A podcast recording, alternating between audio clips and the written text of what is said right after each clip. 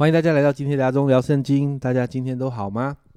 今天我们要来读约书亚记的十六到十七章，虽然是两章的经文，但其实这两章都在记载约瑟子孙以法莲和马拿西支派分地的事情哦。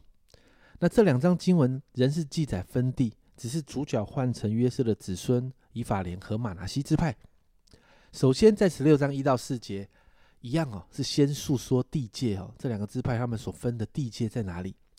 接着比较详细的在五到十节详细的提到以法莲支派的土地的地界，但很有趣的在第十节十六章十节，他们没有赶出住鸡舍的迦南人，迦南人却住在以法莲人中间，做成为做苦工的仆人，直到今日。你有没有发现又来了？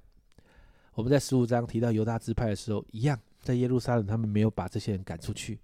这里一样的，他们没有赶出住在鸡舍的迦南人。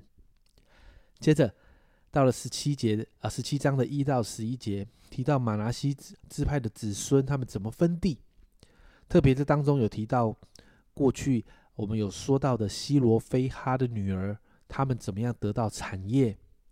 然后还有提到马拿西支派很特别哦，他们除了在约旦河东有基列跟巴山。这两座城之外，他们在约旦河河西还有十分地是给他们的。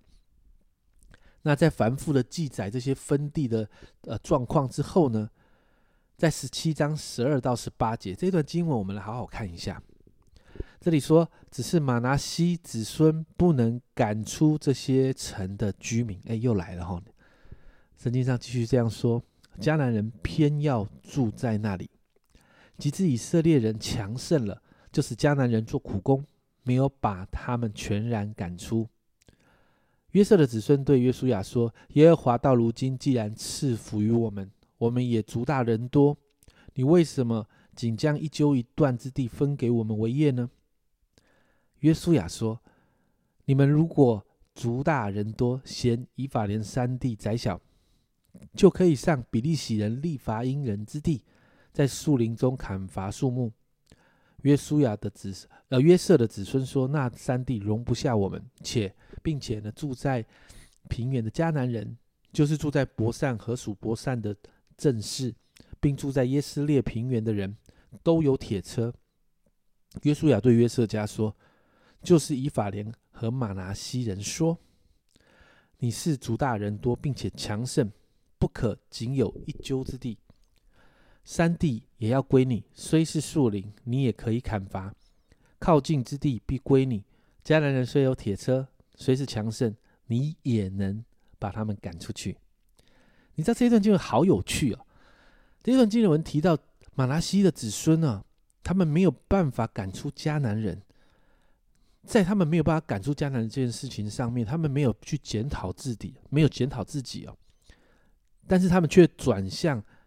向耶啊，向约书亚去要更多的土地，然后约书亚回复他们两次，其实两次的用意就是要他们自己去征战去夺地。约书亚用他们的话来回他们，他们自己说他们族大人多，所以住不下现在这些地。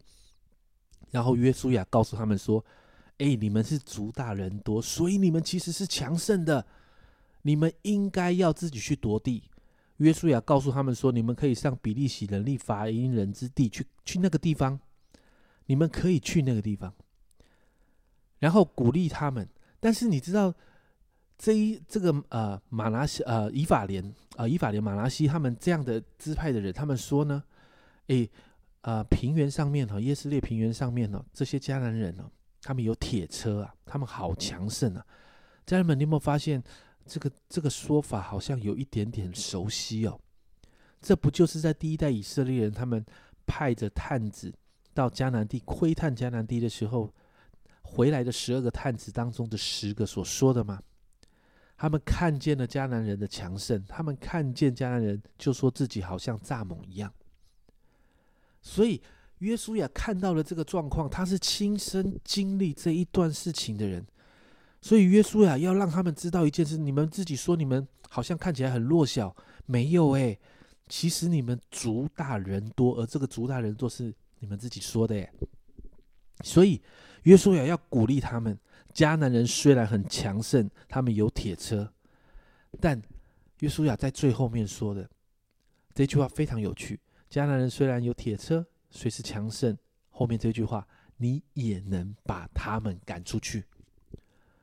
约书亚在告诉马拉西支派，不要忘记过去神怎么样帮助我们。我们在攻打这一块土地的时候，当时的迦南人也有铁车，也有马兵，而且圣经上说，如同海边的沙一样多。哎，你还记得吗？家人们，记得在过去征战的时候，圣经上怎么形容当时的那些王所拥有的军力吗？如果过去神能够带领百姓得胜，如今也可以啊。只要马拿西。支派愿意依靠神去攻打，就有办法。其实你看到从十五章开始的犹大支派，到现在的以法莲马拿西支派，我们都看到他们没有把迦南人赶出，甚至后来你看到马拿西人还说了一堆的理由。但我们看到约书亚就是要帮助他们，把焦点不是放在艰难的环境上，而是放在全能的神身上。约书亚记大概就只有这里。有这么详细的提到关于一个支派没有赶出迦南人的理由。说实话哦，这样的理由不是也常常发生在我们的生活中吗？以至于我们放弃了一些属神的法则，失掉了从神来的祝福。从疫情升温到现在哦，出埃及记二十三章二十五节这一段经文常常出现了。这里说：“你们要侍奉耶和华你们的神，他必赐福于。”你的粮与你的水，也必从你们中间除去疾病。在这个经文里面说到要侍奉耶和华，从摩西五经的观点来看，就是要谨守、持续的谨守、遵行神的诫命，听从神的话。然后我们就会看到，神会负起完全的责任，神要赐福我们的粮和我们的水，要除去我们中间的疾病。我们的环境中可能存在着许多的困难跟挑战。特别在这个疫情升温的当中，真的好多的冲击来了。好像马拉西支派说的，这些人有铁车，但不要忘记神与我们同在，神早就把祝福与产业放在那里等着我们。因此，我们今天为自己来祷告，特别在今天这在现在这一段时间，让我们的心好好的抓住神，紧紧的抓住神，特别是抓住神话语中的应许。神过去能做的，我们如今也能做。神过去做的，如今也能做在我们的身上。过去怎么带领以色列百姓得胜，如今一样可以带领我们在疫情升温的时候，我们在面对许多的冲击当中，我们一样可以得胜。因此，今天让我们一起来祷告，我们一起来宣告：当我们与神对齐的时候，我们就要相信神得胜的策略跟恩高，还有那个创意会持续的发生在我们的当中。今天早上我要特别来祷告。主耶稣，我们向你来祷告，求主来帮助我们，主啊，让我们在这个疫情的当中，我们依靠你得胜，赐下各样的创意，赐下各样的策略，主啊，祝福我们每一个在收听这个节目的家人们，帮助他们，主啊，让他们在每一天的职场的里面、家庭的里面，都要从都要有从你而来的创意、先知性的看见，好让在这个疫情当中，我们所面对的冲击。看起来好像是危机，奉耶稣的名要成为转机。主啊，我们谢谢你这样祷告，奉耶稣的名，阿门。祝福大家继续依靠神。阿忠聊圣经，我们明天见。